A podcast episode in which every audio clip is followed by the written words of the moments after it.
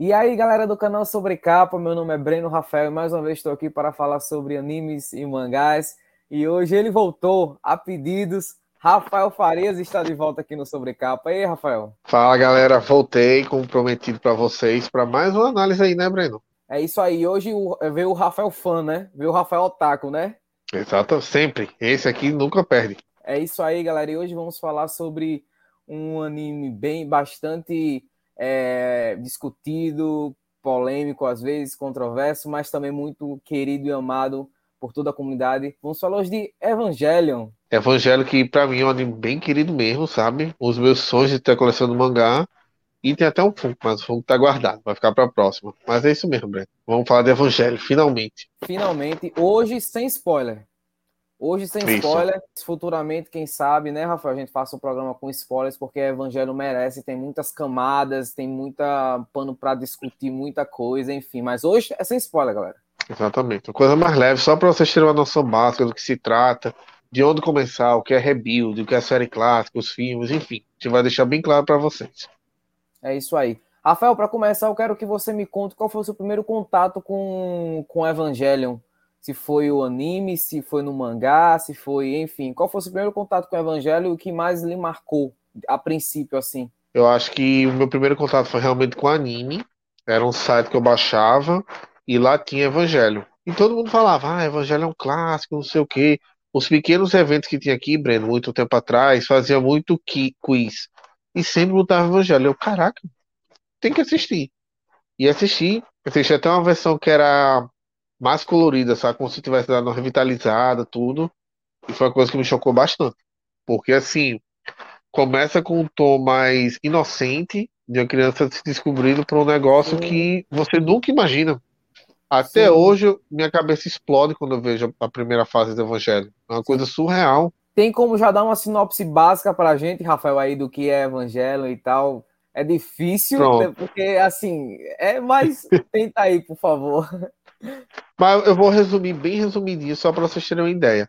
Mas se trata de uma criança chamada Shinji, que perdeu o contato com o pai dele por muito tempo, depois da morte da mãe, e ele simplesmente recebe o convite do pai. Ele, sem saber, muito animado, que ia rever o pai, vai até esse local, e lá simplesmente um anjo invade a cidade. Então, tipo assim, enquanto o anjo está lá destruindo, fazendo tudo que vocês imaginarem, ele recebe o convite para ser o piloto de um Eva. O Eva é muito parecido com os mechas, só que ele tem um diferencial que a gente não vai entrar em detalhes, mas ele é um robô gigante que vai exatamente lutar contra os Anjos. E tem um diferencial muito grande da conexão entre o Eva e a criança. Por isso que Shinji é convocado. Isso não é spoiler, tá, gente? Isso aqui é revelado bem no começo.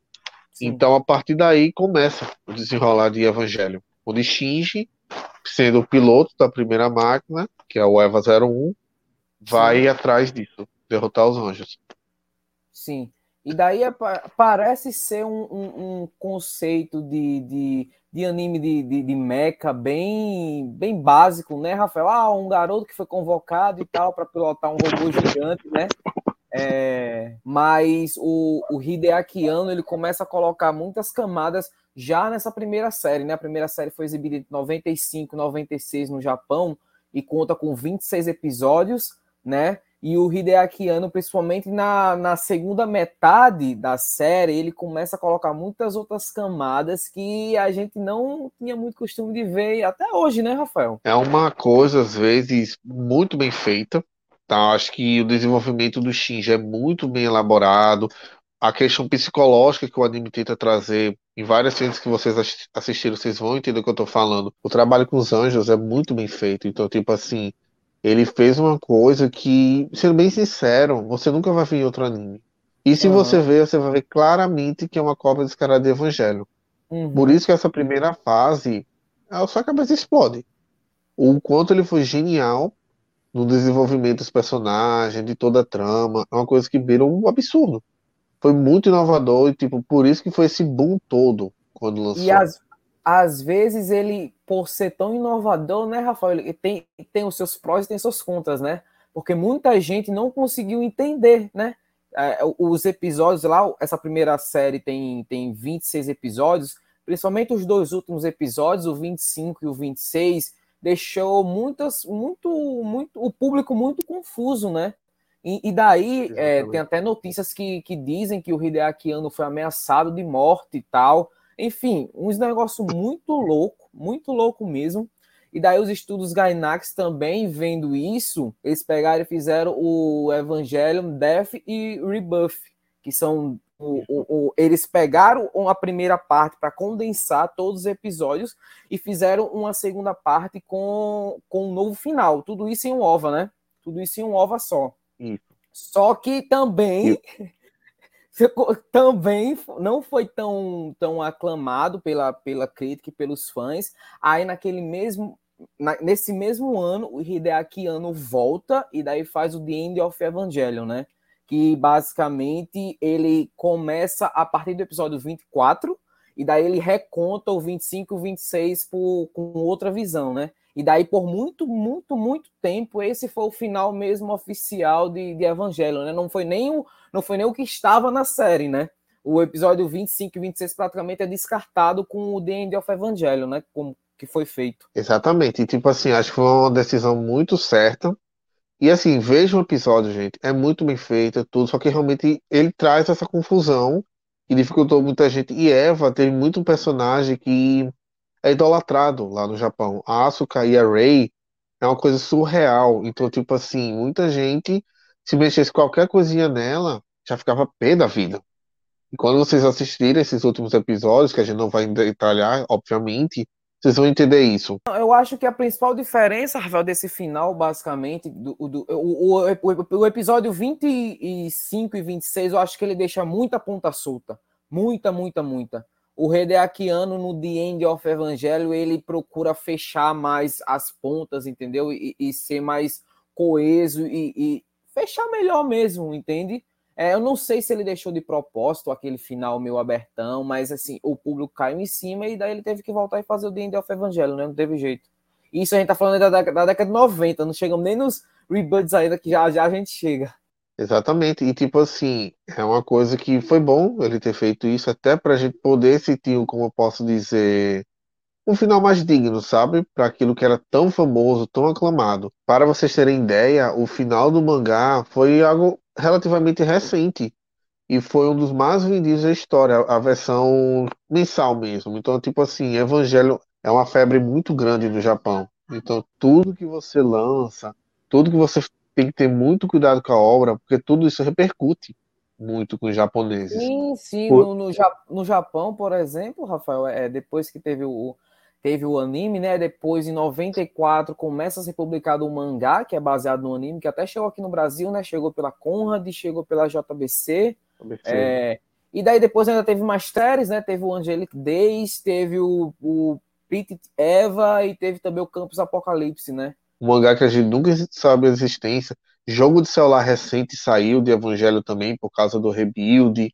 Tudo isso é uma coisa grande no Japão, grande, grande mesmo até fora do Japão que é grande, porque para a Amazon trazer o rebuild foi toda uma propaganda, todo um cuidado, a ponto que eu estava vendo muitos canais fizeram tipo um, um mini resumo para você entender por que assistir esse rebuild.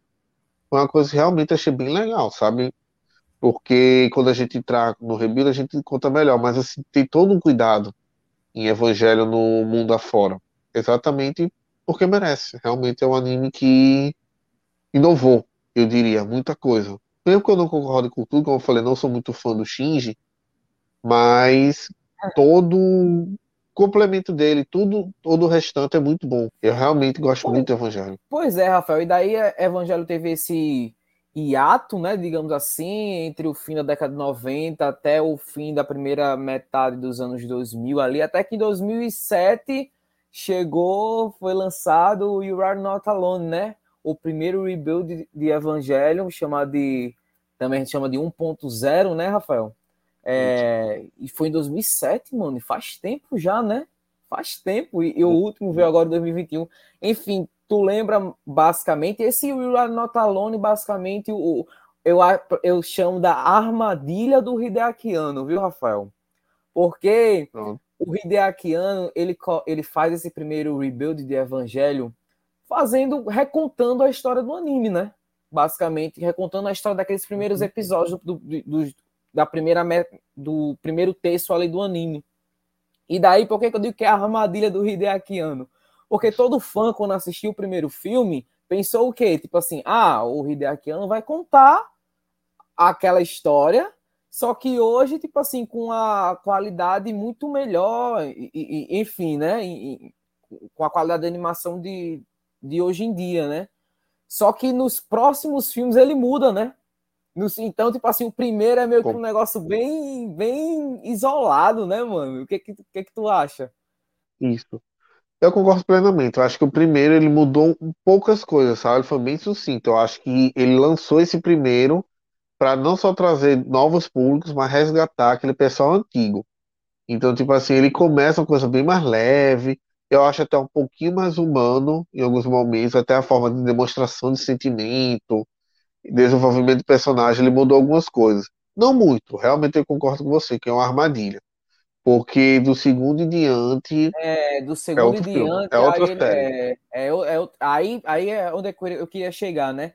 Em 2009, ele lança o 2.0, né? Que é o You Cannot Advance.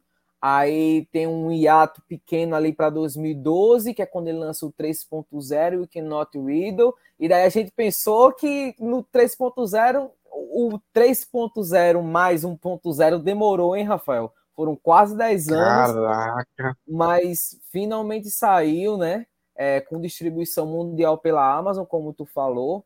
E eu gostei muito, bicho, desses. Vendo agora os quatro de uma vez, né? Porque você vai vendo picotado, você vê um em 2007, outro em 2009, aí outro em 2012, outro em 2021.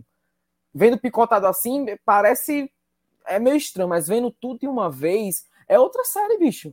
É outra série, tipo assim. Cara, é outra experiência do que a, a série original, sabe? Quando eu assisti o 1 e o 2, eu gostei muito. Muito, muito mesmo. O terceiro, para mim, oscilou um pouco a qualidade.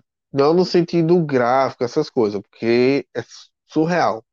A qualidade colocada, agora assim, na história, sabe? Achei um pouquinho confuso, acho que apresentou muita coisa rápido demais. Então me deu uma sensação meio triste, sabe? Eu fiquei um pouco decepcionado mesmo com o terceiro filme. Não é ruim, tá, gente? Sim. É uma mais questão visual minha. Eu acho que muita coisa é bem aproveitado, só uma questão de visão minha. Eu não estava tão animado. Acho que a gente esperou tanto tempo pelo 4. E assim, teve duas coisas que me trouxeram a esperança de volta.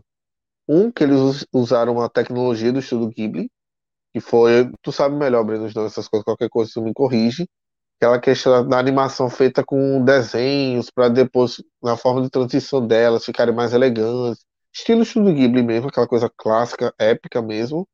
E a segunda foi a trilha sonora. O Tada Hirako, para mim, é uma coisa que eu amo desde Kingdom Hearts. Então, quando ela cantou a música, eu fiquei, caraca, eu não acredito. Não, Esperei qualidade... o filme todo pela música. E quando eu escutei a, a música. A qualidade técnica. Foi uma alegria do... tão grande a qualidade técnica dos reboots, tipo assim, Evangelho já era muito bonito na série clássica, né, Rafael? E a, vendo essa animação de hoje, como tu falou, a qualidade da animação, o, o, a animação mesmo é bem fluida, a trilha sonora é excelente. É, tu falou do 3.0, que foi o que tu menos gostou, tu, tu diz assim, dos, dos... Eu, eu acho que eu menos gosto do 1.0 porque é a história que eu já vi, né? Então, assim, não me atrai muito. Eu gosto muito do 2.0, mano. O final do 2.0. O final do 2.0. É lindo de doer. O que é aquilo? O que é aquilo? Mas é, uma coisa que eu gosto do, do, do Rebirth of Evangelho é essa. Vamos tratar os quatro como uma, uma série nova, né, Rafael? É como ele uhum. muda o Shinji de acordo com o contexto que ele está inserido. Porque o Shinji do, do, do, da série clássica lá dos anos 80 é um Shinji. O Shinji aqui chegando já nos anos 2000 e tantos é outro Shinji. Então o Shinji ele é menos individualista. O Shinji dos reboots, eu, eu creio, sabe, Rafael? Ele ele pensa mais nos outros, uhum. ele, ele consegue. O, o, o Shinji antigo ele era muito muito eu, sabe? Muito egocêntrico, muito ai, eu, eu, eu, eu, to, toda hora. E isso é uma coisa que se discute muito no Japão, né? Essa individualidade e tal é, no meio é cada um com seu fonezinho de ouvido, pensando no seu trabalho e, e beleza e tchau. e o Shinji do, do, dos Rebirths, ele é mais coletivo, digamos assim, sabe? Eu gostei muito dessa mudança do Hideaki Anno, como o Shinji, é, é, em outro contexto, em outro período da história, ele já muda, entendeu? Mesmo, mesmo passando pelas mesmas coisas, né? Basicamente. A, a criação do personagem é o mesmo. Isso, o que eu sinto também é que eles tomaram um cuidado um pouco maior no rebuild quanto ao clássico. Porque assim, o Shinji, ele tem muita questão psicológica, que é muito abordado, gente, do começo ao fim. Tem alguns momentos na série clássica que ele passava, porque situações de crise, de euforia, esse tipo de coisa. Enquanto no Rebuild, eles tomam um cuidado maior com isso. Então, tipo assim, para ele passar por uma situação dessa, tem um contexto, algo mais palpável, sabe? Enquanto na clássica, enquanto ele trabalhava isso da individualidade, esse tipo de coisa, eu senti que faltou um pouco de uma explicação melhor, sabe? Era um personagem que você estava conhecendo, você não entendia tanto, mesmo com a história dele. Tipo, não, peraí, porque ele tá praticamente aqui tendo uma crise, um exemplo, gente, uma crise de pânico, se a gente não entende o que levou isso a ele, enquanto no Rebuild não. Toda a situação que ele passa, em todos os estados emocionais que ele apresenta, tudo tem um contexto muito melhor explicadinho muito mais palpável, sabe, Breno? Eu não sei se você sentiu isso, sim, mas eu sim. senti muito isso no Rebuild. Por isso que eu gosto muito do. O 4, para mim, é incrível o cuidado que eles realmente tiveram com o Shinji. Porque toda a evolução dele, do começo para o final, é muito bem elaborado. Todo cuidado, pequenos diálogos, pequenas apresentações, pequenos momentos, pequenos personagens aparecendo nos pontos chaves fez para mim aquele final ser lindo, velho. Eu acho Sim. que, para mim, eu finalmente gostei de Shinji por causa do Rebuild. Ele não era um personagem muito palpável, né, Rafael, na, na, na série clássica. Não era um personagem, tipo assim, qual o seu personagem favorito de Evangelho? Tipo assim, quase ninguém diria o Shinji, sabe? Porque ele era um personagem difícil, difícil de se assistir e difícil de se entender também como público, sabe? Tem muito personagem carismático na série clássica, mas você não consegue. Shinji é um deles. Eu acho até hoje, de todas as pessoas que eu conheço que já assistiram Evangelho, eu tenho quatro personagens preferidos. Asuka, Rei, mas nunca chego e falo, é o Shinji, cara. O Shinji é muito demais, o Shinji é, uhum. é o cara. É. Não, ninguém diz isso. Todo mundo puta garoto chato. E eu sinto também, Rafael, que não foi só com o Shinji que, que eles tiveram um, um trabalho melhor o Hideaki Anno, ele também fecha algumas perguntas que ele não não tinha, tinha fechado ainda. Então, tipo assim, ele se preocupa com isso. E o, o, o final, é porque aqui é sem spoiler. É difícil falar de um final sem spoiler. Mas é. o, o, final também nos mostra muito como o próprio Hideaki Anno mudou, né, Rafael? Se você comparar o final da série do End, The End of Evangelho e o final dos Rebuild, você vê como o próprio Hideaki Anno mudou ao longo desses anos. Claramente o cara é outro, tá ligado? Até porque se passaram 20, quase 20 anos, mais de 20 anos, né? Basicamente. Enfim. Muito, muito tempo, e tipo assim, eu acho que até uma releitura, sabe?